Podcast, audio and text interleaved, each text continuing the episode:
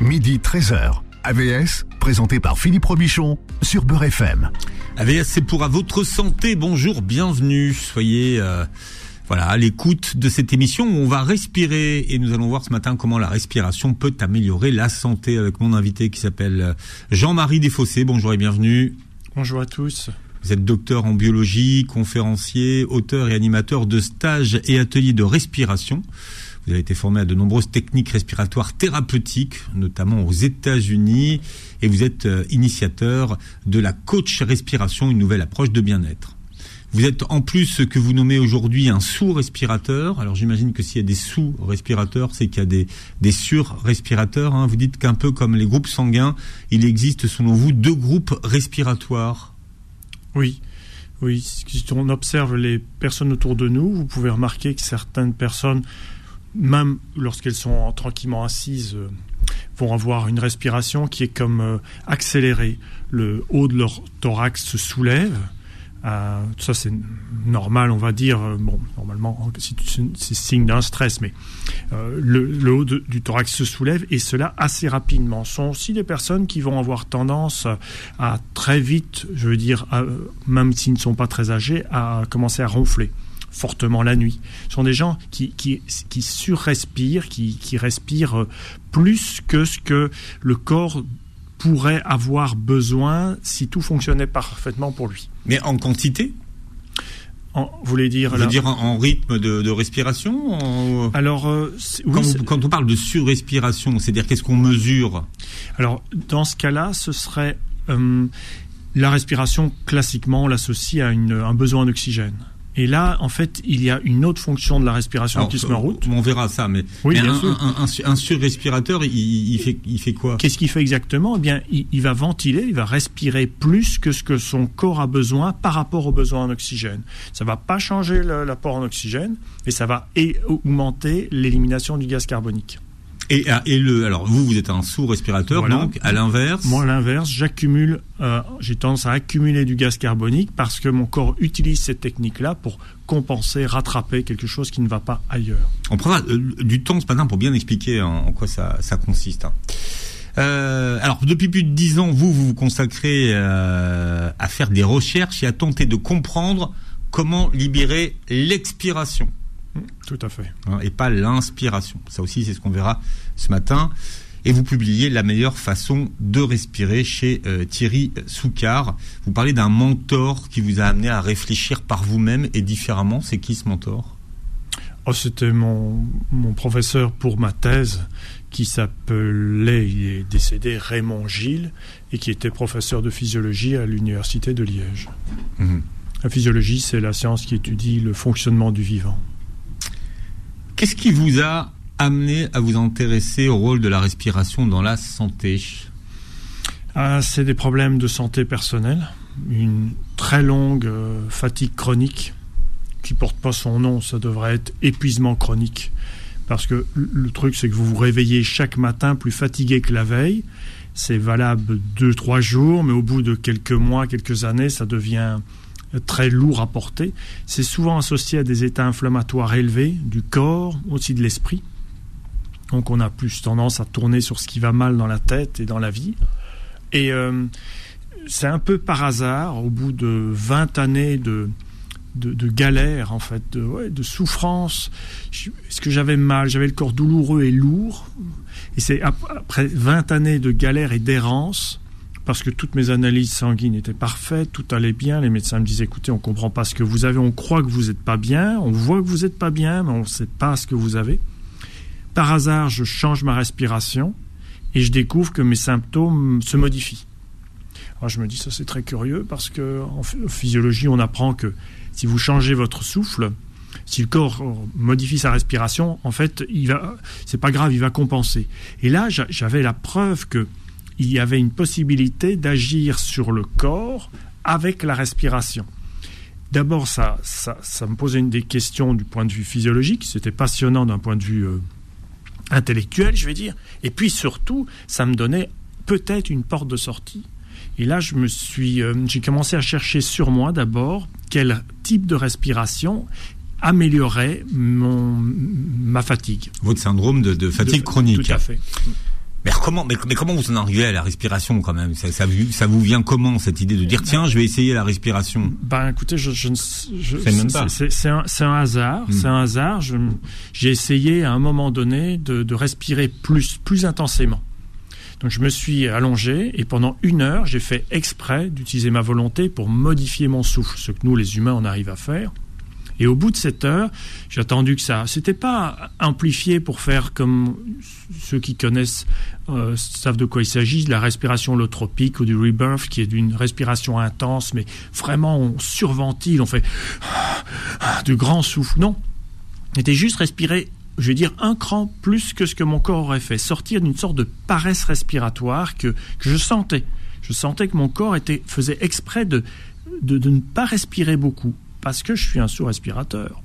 Et donc j'ai essayé de contrer ça par la volonté, et l'effet a été, quand, bah, quand on surventile un petit peu, on, a un peu la tête qui tourne, donc j'ai attendu 10 minutes que ça se calme, et je me suis rendu compte que presque immédiatement, j'avais retrouvé une partie d'énergie. évidemment, avec le temps, les heures qui passaient, ça, ça redisparaissait mais ça offrait une porte extraordinaire pour euh, changer quelque chose pour lequel pendant 20 ans je n'avais rien pu faire. Alors dans votre livre, vous revenez euh, sur beaucoup de choses qui sont acquises. Euh, par exemple, pour vous, quelle est la fonction première de la respiration? Alors, ça c'est, je vais même aller plus loin que dans le livre. Pour moi, la fonction première de la respiration, c'est de faire du lien. C'est, une fonction. Enfin, si vous me dites à quoi sert le ciel, ben le ciel, il sert à rien.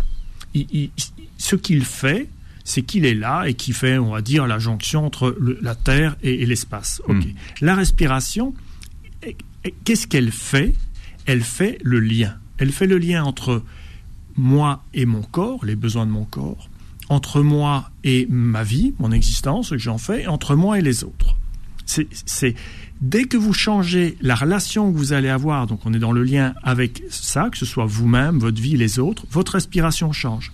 Et inversement, et c'est ça qui est passionnant, si vous changez votre respiration, vous changez le lien que vous avez avec votre corps, ses besoins, avec les autres, avec le monde. Ça, c'est ce que, pour moi, c'est la fonction première de la respiration. C'est pas ce que j'ai lu dans votre livre. Voilà.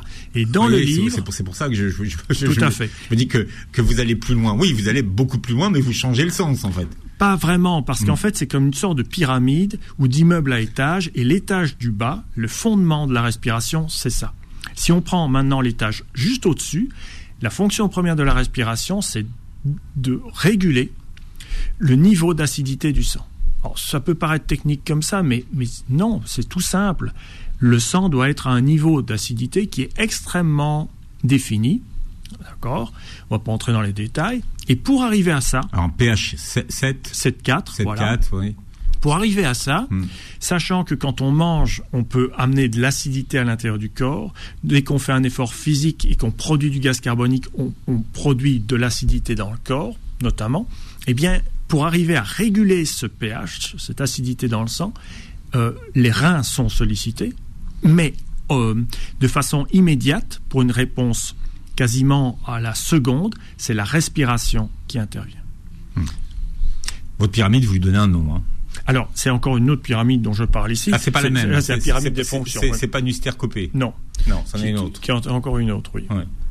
Mais c'est intéressant parce qu'il bon, il y a, beaucoup de concepts hein, dans votre livre. Sur qui sont. Ça, on, peut dire que c'est très novateur et qu'il y a beaucoup de beaucoup d'informations. Oui, mais ce qui est, c'est bien d'avoir de, nouvelles informations, mais ce qui est important, c'est qu'elles aient une application concrète. Et par exemple, si on se dit, bah, la respiration, c'est pour l'oxygène, on va chercher à modifier l'apport en oxygène du corps en changeant la respiration. Or, les, études de laboratoire montrent que, à moins que vous ayez un problème cardiaque ou un problème pulmonaire, vous n'avez pas besoin de faire ça. mais ce qui veut dire, si, je comprends ce que veut dire, que respirer, c'est pas extraire de l'oxygène de l'air et à rejeter du gaz carbonique. Si, tout à fait. C'est la définition de la respiration. Mais ça, c'est l'arbre qui cache la forêt. Parce que euh, la manière dont vous respirez, à chaque instant, vous, moi, maintenant, elle n'est pas définie par vos besoins d'oxygène, ni non plus par la nécessité qui existerait d'éliminer absolument à tout prix le gaz carbonique. Si c'était le cas, Pour l'oxygène, on pourrait respirer au moins 30% de moins, parce que notre sang est en permanence saturé suffisamment d'oxygène pour les besoins standards. ok pour le gaz carbonique, si on voulait vraiment l'éliminer au maximum, on respirait beaucoup plus. Mais vous avez déjà essayé de respirer fort. Par exemple, euh, quand on souffle dans une flûte de pan, euh, qu'est-ce qui se passe? On a le tournis. Et ce tournis, il est le signe que votre sang est devenu n'est plus, n'est plus assez acide. On, on parle d'alcalose, le sang est devenu alcalin. Et ça, c'est un problème pour le corps. Ce qui fait que non, la respiration ne sert pas à éliminer le gaz carbonique à tout prix. En fait, la respiration va servir à éliminer juste ce qu'il faut de gaz carbonique et garder juste ce qu'il faut de gaz carbonique. Si vous voulez un chiffre, alors je sais que ça fait partie des images que vous retiendrez, euh, la production de CO2 par notre corps, euh, elle est connue, hein, donc nous dégageons par jour assez de CO2 pour fabriquer 250 litres d'eau pétillante. Tout à fait. Ça parle. Ça parle. Alors soit on l'accumule et on se met à pétiller au niveau du sang et c'est pas bon, c'est pas bon parce que c'est bien de pétiller mais pas comme ça parce que vous allez faire une embolie gazeuse ou euh, je sais pas moi, il y a quelque chose qui va se passer. Et puis votre sang devient normalement acide, vos protéines coagulent, c'est comme un œuf mis dans l'eau chaude, ça va plus. Par contre, euh, si vous en, vous, donc on va pas il, il faut l'éliminer. Il ne faut pas en éliminer trop non plus, sinon votre sang va devenir trop alcalin et vous aurez d'autres problèmes de fonctionnement au niveau du corps. Hmm. Ça vous expliquez vraiment bien euh, Hmm, hmm. ces fonctions dans votre livre qui, qui, qui- qui sont, qui sont quand même euh, compliquées à comprendre. Oui, mais L'alcalinisation et euh, l'acid- l'acidification, c'est pas si simple que ça à comprendre finalement. Et c'est à mon avis pour ça que dans les autres livres de respiration que je que j'ai pu que j'ai pu consulter, j'en ai consulté un paquet, c'est, ce, cette, euh, ce problème-là est évoqué au maximum avec deux lignes. Là, dans ce livre, il y a systématiquement une présentation sous la forme d'une balance euh, qui montre euh, le rapport euh, de ce qui acidifie et de ce qui désacidifie et qui donne une, compréhension visuelle de cet équilibre qui est le point central, le point de régulation, le gouvernail principal de la respiration.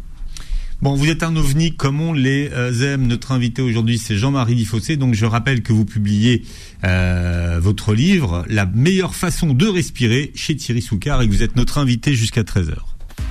AVS revient dans un instant. Midi 13h. AVS, présenté par Philippe Robichon sur Beurre FM. Voilà, la meilleure façon de, de respirer, c'est le titre du livre de mon invité, l'éditeur, c'est Thierry Soucard. L'invité s'appelle Jean-Marie Difossé. J'ai vraiment aimé votre livre. Alors, pour le coup, c'est vraiment nouveau. Ça change un peu. D'aller de défricher des, des territoires et vous relier dans votre livre la respiration avec l'alimentation, ce que peu de gens font. Mhm. Même personne ne fait. Oui. Et c'est. Alors, à la fois, on pourrait se dire, bah, c'est dommage, et en même temps, bah, écoutez, c'est super. Moi, ça, ça me donne de, ça donne du champ de travail, de découverte, et puis ça donne une dimension tout à fait nouvelle à la possibilité d'agir avec la respiration sur le travail respiratoire, euh, notamment au niveau du, du ronflement, voire de l'apnée du sommeil. Alors, euh, vous expliquez que jusque dans les années 2000, pour poser un diagnostic respiratoire, les pneumologues mesuraient essentiellement la capacité vitale forcée. Qu'est-ce qu'on appelle la capacité euh, vitale forcée? C'est le volume maximum de vos poumons et enfin de, l'air que peut contenir vos poumons et de cette capacité que vous allez avoir à sortir cet air, quelle que soit la durée que vous mettez à les sortir, même si c'est 20 secondes d'expiration, ben voilà, c'est le volume de vos poumons. Hum, Quel est l'intérêt de, de cette mesure? Bah, ça permet à des personnes qui ont des soucis euh, cardiaques ou euh, pulmonaires de, de, de mettre en évidence qu'il y a une incapacité du poumon à se, se, se vider. Et donc, ça permettait de faire des diagnostics au niveau des, des maladies essentiellement respiratoires. Aujourd'hui, il y a une nouvelle mesure, le volume euh, expiratoire maximal en une seconde, acronyme VEM1. Oui, que Ah. j'ai surnommé le souffle d'anniversaire. Pourquoi le souffle d'anniversaire Bah, parce que l'idée, c'est de qu- quel volume d'air vous allez pouvoir sortir en une seconde alors que vous êtes assis Mm. et que vous donnez tout pour vider vos poumons. Alors donnez un exercice à ceux qui nous écoutent pour euh, pour pouvoir calculer euh, leur volume expiratoire maximal. Écoutez, ça vaut ce que ça vaut, mais c'est normalement il faut un appareil spécial qui va mesurer non pas juste avec des billes, mais vraiment avec une petite turbine le volume que vous pouvez sortir. c'est un appareil coûteux. Qui s'appelle le le débitmètre de, flux. Hmm. Euh, Là, je vous propose de prendre une feuille de papier à 4, de la, froisser, pas trop, mais pour faire une boulette euh, un peu compacte, et la placer à un mètre de vous.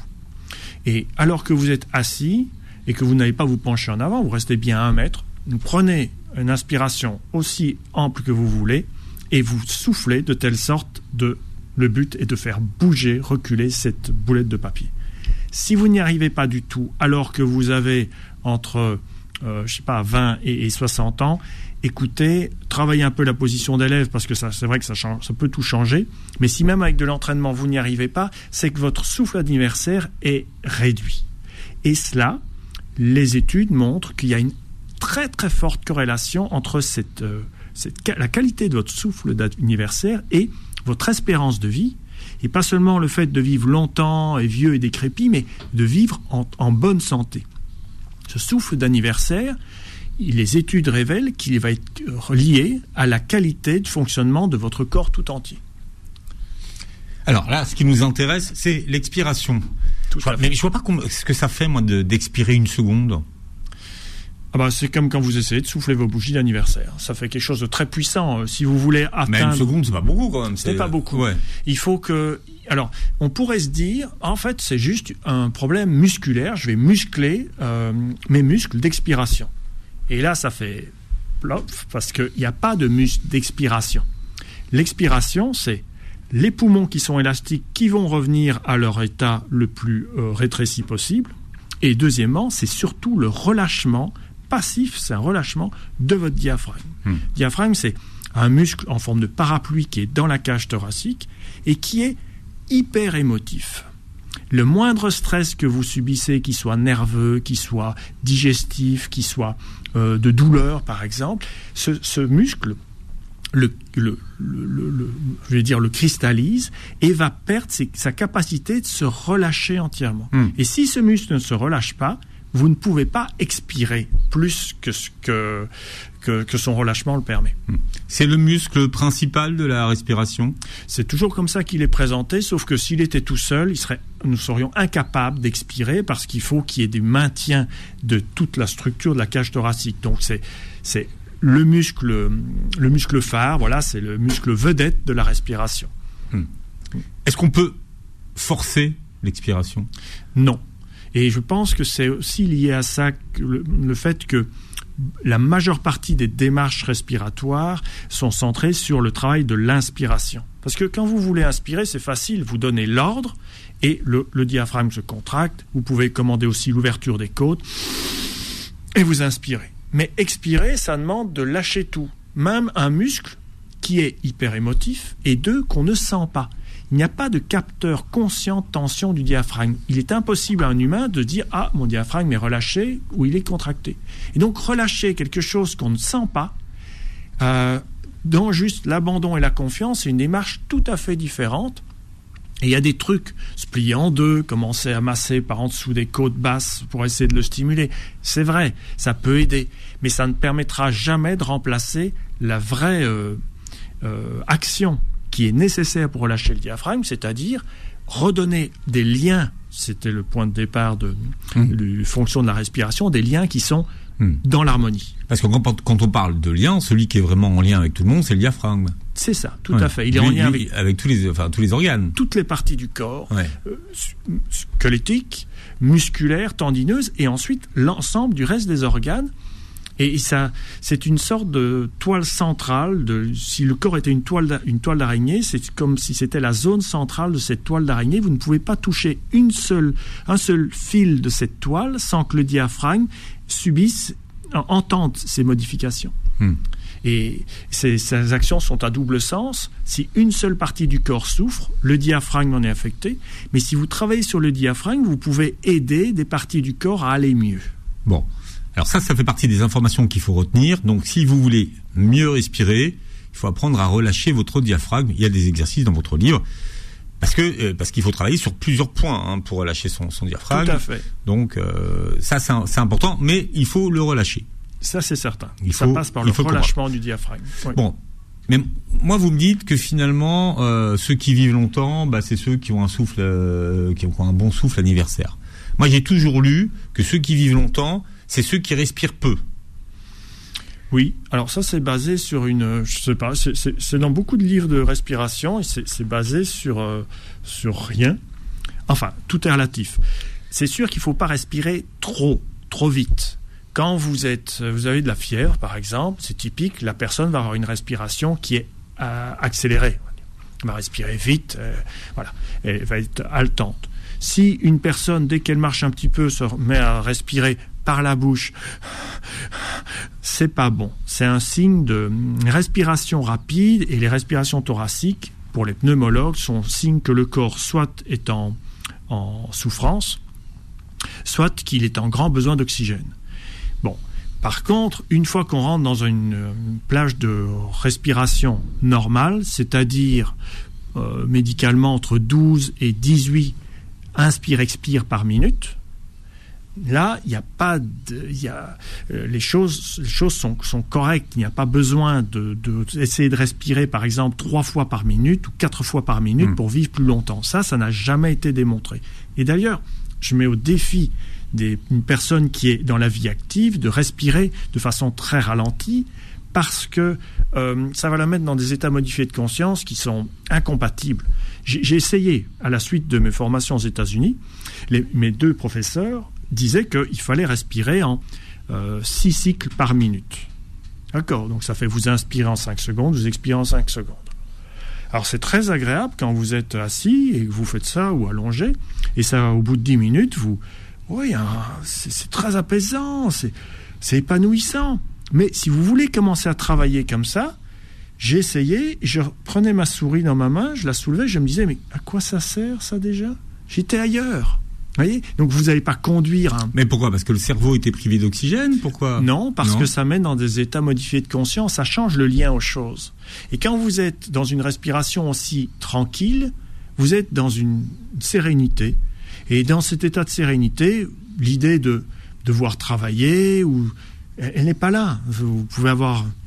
Il y a une sorte de détachement par rapport à la matérialité des choses qui est qui est, intéressante à cultiver peut-être oui des minutes par jour, mais au quotidien, si vous êtes je sais pas maman, papa ou je sais pas enseignant, n'importe quel métier, vous pouvez pas vous pouvez pas être dans des états comme ça un peu contemplatifs. C'est ça, c'est tout à fait hmm. ça. C'est délicieux, mais mais ce n'est pas la la vie réelle, comme aujourd'hui, elle est définie en tout cas. Elle, elle, elle se vit. Alors vous dites qu'un bon chiffre, ça serait 10 oui, 10, 10 cycles, donc ça fait inspirer en 3, expirer en 3, ou bah, c'est mieux quand l'expiration est plus longue, on dirait inspirer en 2 secondes, expirer en 4 secondes. Ça, ça semble, d'après les données scientifiques, euh, puisque c'est la, la, source de, des informations qu'il y a dans ce livre, ça semble être le compromis idéal entre ce qui est trop rapide et hmm. ce qui est trop lent. Alors, est-ce qu'il y a un VEM 1 idéal? Pour ceux qui voudraient s'amuser à le calculer et savoir s'ils sont dans les normes, dans la fourchette Alors euh, oui, euh, mais ce souffle d'anniversaire, il est fonction de votre âge, de votre taille, de votre sexe, de votre euh, groupe ethnique. Donc il existe une table, un simulateur, enfin un calculateur pour qui vous donne votre M1, votre souffle d'anniversaire en rentrant ces différents paramètres. On le trouve où? On le trouve, vous pouvez le trouver sur Internet. Dans le livre, il y a un flashcode qui, l'envoie directement. Hmm. Et c'est un outil accessible gratuitement. Après, vous avez un chiffre. Encore faut-il que vous puissiez vous le mesurer. Quel, genre de, de, chiffre ça donne Bon, écoutez, euh, moi je fais 1m75, euh, je pèse, euh, j'ai 52 ans et, je vais avoir un VEM qui doit être autour de 3 litres 2. Pourquoi vous êtes arrêté à votre poids? Euh, par erreur parce que ça n'a rien changé. Ah, c'était pas, c'était pas une valeur importante. Non, c'était pas une valeur importante. J'ai cru parce que, que, vous vouliez garder votre poids pour vous et que c'était une information super secrète. Non, non, ça ne change pas. Comme elle n'est pas dans votre livre, je me suis dit, on, aurait peut-être, on aurait peut-être un scoop. Non, c'est même l'inverse. Enfin, on pourrait croire que dans ce livre, j'ai cherché toutes les causes identifiées de, de réduction de, de ce fameux souffle d'anniversaire, puisque plus il est réduit, par rapport à la valeur qui est hmm. idéale pour vous, et plus vous perdez en espérance de vie, en bonne santé. Donc ça veut dire que votre corps fonctionne moins bien. Alors on verra tout à l'heure justement quelles sont les, les choses qui impactent ce souffle anniversaire, hein. qu'est-ce qui influe dessus et qui fait que, bah voilà, on va vivre moins longtemps. Jean-Marie Desfossé est notre invité jusqu'à 13h sur Beurre FM. Midi 13h, AVS, présenté par Philippe Robichon sur Beurre FM. Midi 13h. AVS, présenté par Philippe Robichon sur Beurre FM. Alors Jean-Marie euh, Desfossé, notre invité euh, ce matin, qui publie la meilleure façon de respirer chez Thierry Soucard. Vous l'avez vu, hein, l'air s'est rafraîchi. Euh, on a plus de mal à respirer quand il fait froid? Alors, ça, cause un problème au, corps qui doit réchauffer cet air avant qu'il arrive dans les poumons, qui doit aussi l'hydrater, parce que quand il fait froid, en dessous de zéro, ben, l'air devient sec. Et donc le corps peut, euh, par sécurisation, limiter un petit peu la respiration, éviter de respirer trop. Il fera pareil si l'air est très pollué en microparticules. On hmm. On s'en rend pas compte, mais le, geste d'inspiration euh, va être euh, limité, va être un peu bridé. Hmm. vous dites qu'il y, y, a une idée reçue, c'est le fait de dire que si on respire par le nez, ça réchauffe l'air. Oui, euh, j'ai cherché, c'est vraiment quelque chose qu'on lit beaucoup dans les livres sur la respiration, et là j'ai voulu voir si scientifiquement les, dernières études allaient dans ce sens-là. La conclusion était que bah, c'était pas d'une très grande efficacité, et finalement, ce qui est le plus réchauffant et le plus humidifiant pour l'air, c'est les parties plus internes de, des conduites euh, respiratoires, donc la trachée, les bronches, hmm. les bronchioles. C'est plus bas en fait. C'est plus bas. Cela dit, euh, le, même si le nez n'a pas une, une, fonction extraordinairement efficace par rapport à ça, c'est déjà un petit plus qu'il ne faut pas négliger. Hmm. Est-ce que est-ce que c'est tranché la question de savoir euh, respirer par le nez c'est mieux que de respirer par la bouche ou pas? Oui, ça c'est c'est tranché absolument. C'est toujours mieux par le nez. Sauf, sauf, si lors de certains exercices de respiration, on fait exprès de passer par la bouche, notamment pour les expirations, parce que là, il y a une facilitation de libération émotionnelle. Hmm. Mais sinon, pour la respiration de tous les jours, le nez, ça sert à respirer, la bouche, ça sert à manger et à, boire. Hmm. Mais alors, euh, le problème, c'est la nuit. Vous parliez euh, tout à l'heure des ronflements et, hmm. de l'apnée du sommeil, mais c'est vrai que les gens n'ont pas forcément euh, de moyens de contrôler s'ils respirent par le nez ou pas pendant la nuit. Alors, j'ai été en lien avec un, médecin en Belgique qui est spécialisé dans les problèmes d'apnée du sommeil et ronflement, et qui me disait, bah, les gens qui ronflent, c'est ceux qui respirent par la bouche je suis désolé, mais il est possible de ronfler par le nez. Ça, c'est, euh, je veux dire, de ronfler alors qu'on respire par le nez. Donc, euh, inversement, on peut avoir la bouche ouverte et quand même respirer par le nez. C'est possible. Donc, la clé du ronflement, pour moi, c'est un, c'est vrai que ça peut déjà faire du bien de repasser par une respiration nasale. Il y a une astuce qui est donnée, y compris par des professionnels de santé, qui est de mettre un tout petit sparadrap euh, et qui, euh, par des témoignages vraiment que je, peux recevoir, permettent à certaines personnes de ronfler moins. Mais moi, je n'aime pas l'approche où on va considérer que le corps est idiot et fait des choses qui ne servent à rien. Euh, non, on respire pas mal. Si le corps respire de façon déformée, il va avoir ses raisons. Et je me suis demandé quelle pouvait être la raison pour laquelle le corps ronflait. Non pas la vous voyez, je n'ai pas considéré le ronflement comme un problème, mais comme peut-être la solution à un, problème. Alors, le fait de faire du bruit, c'est pas une solution, mais ronfler fort, c'est pas faire du bruit, c'est d'abord respirer intensément en pleine nuit, alors que le corps est immobile. Sinon, ça fait un petit ronflement mignon. Les bébés ronflent mignon, les chats ronflent mignon. Mais quand ça devient Là, qu'est-ce qu'on fait en pleine nuit pour respirer plus fort Fodi Bellamri, qui, qui réalise l'émission, a, compris de, tout de suite hein, de, quoi vous parliez. Mais ce, ronflement dont vous parlez, il, signifie quoi? Eh bien, il signifie que le corps est en train de d'éliminer du gaz carbonique parce qu'il a un problème d'accumulation d'acidité dans le sang. Alors, euh, ce qui est vraiment intéressant, c'est de se rendre compte qu'une personne qui ronfle donc fort, ce que je veux dire par ronflement, ici ça va être les ronflements forts, eh bien, elle respire plus qu'en pleine journée alors qu'elle serait à sa table de travail. C'est très curieux. Pourquoi une personne en pleine nuit a besoin de, de surventiler? Eh bien, elle surventile. La seule raison possible, c'est pour modifier l'équilibre d'acidité de son sang. Elle élimine du gaz carbonique supplémentaire. Hmm. Donc il faudrait encore une fois travailler sur cet équilibre acido-basique. Tout à fait. Et là, vous ne pouvez pas le faire au niveau respiratoire puisque la personne est en train de dormir. Hmm. Vous ne pouvez pas l'éveiller pour lui dire respire autrement. De toute façon, c'est exactement ce qu'elle est en train de faire. Sa respiration est, est en train de compenser un problème qui vient de l'intérieur du corps et qui ne peut avoir que pour origine une autre source d'acidification que la respiration, enfin que la, consommation, la production d'énergie par euh, combustion d'oxygène, qui est l'alimentation. Alors, qu'est-ce qui a un impact donc sur notre expiration? Qu'est-ce qui l'impacte en mal, l'expiration? Alors, tous les stress, donc pas juste le stress nerveux, mais tous les stress, c'est-à-dire en physiologie, c'est les, les menaces de déséquilibre intérieur. Si vous avez mal, c'est un stress. Si vous avez un problème de flore intestinale, c'est un stress. Le stress oxydatif dont on parle euh, parfois est un stress majeur pour le corps.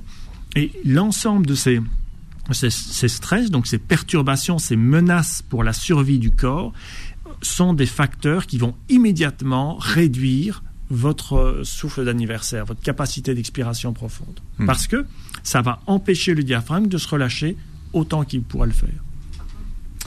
Alors, vous parlez euh, notamment des quatre niveaux de blocage du, diaphragme sur lesquels il faut agir pour débloquer le, le, diaphragme. Alors, tout à l'heure, vous vous inquiétiez de la position de votre nuque hein, en mm. disant que vous n'aimiez pas baisser la tête. Alors, par mm. exemple, la nuque, c'est une, c'est une zone de, blocage du, diaphragme. Tout à fait. Je, je, développé la notion de stress postural. Donc, une des choses qui bloque l'expiration profonde, ce sont des postures qui, qui, pour moi, sont des postures qui entraînent au niveau du corps une souffrance et donc un stress.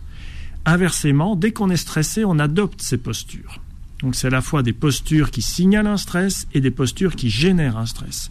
Et dans mon travail, j'ai considéré, enfin j'ai découpé, ça n'a pas de sens, le corps forme un tout, mais c'est juste pédagogique, quatre étages.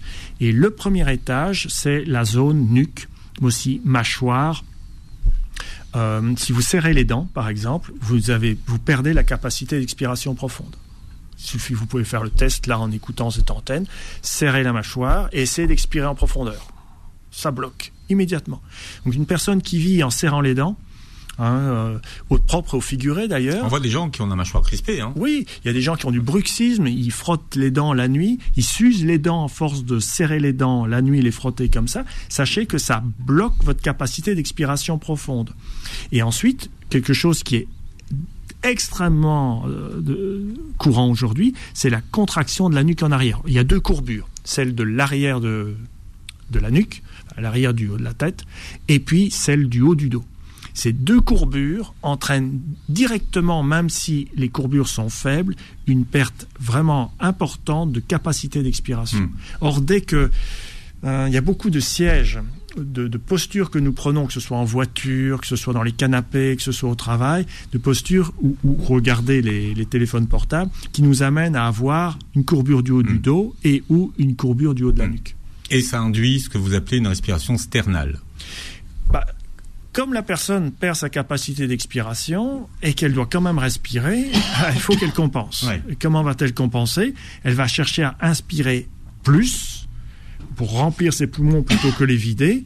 Et une fois qu'ils sont déjà bien peints, les poumons, la seule euh, option que offre le corps, c'est de commencer à tirer sur le haut de la cage thoracique.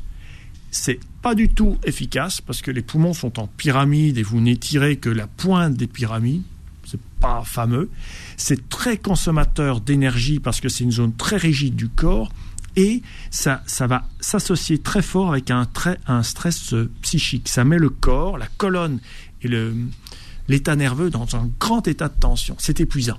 Et aujourd'hui, c'est la façon de respirer la plus répandue. Aussi bien pour les adultes que pour les personnes âgées que pour les enfants. Hmm. Et c'est, personnellement, je suis une personne, je pense, assez, fort sensible, très éponge. Je fais beaucoup d'empathie respiratoire avec les personnes.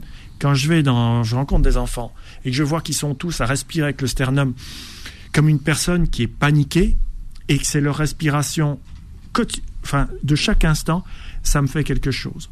Et euh, ce serait bon de mettre comme hygiène de vie, enfin de, de, de prendre soin de soi, de prendre soin des autres en s'offrant de, une respiration apaisée les uns pour les autres et des, des mouvements de respiration qui permettent de libérer cette tension, doublée d'une Hmm. attention à l'alimentation.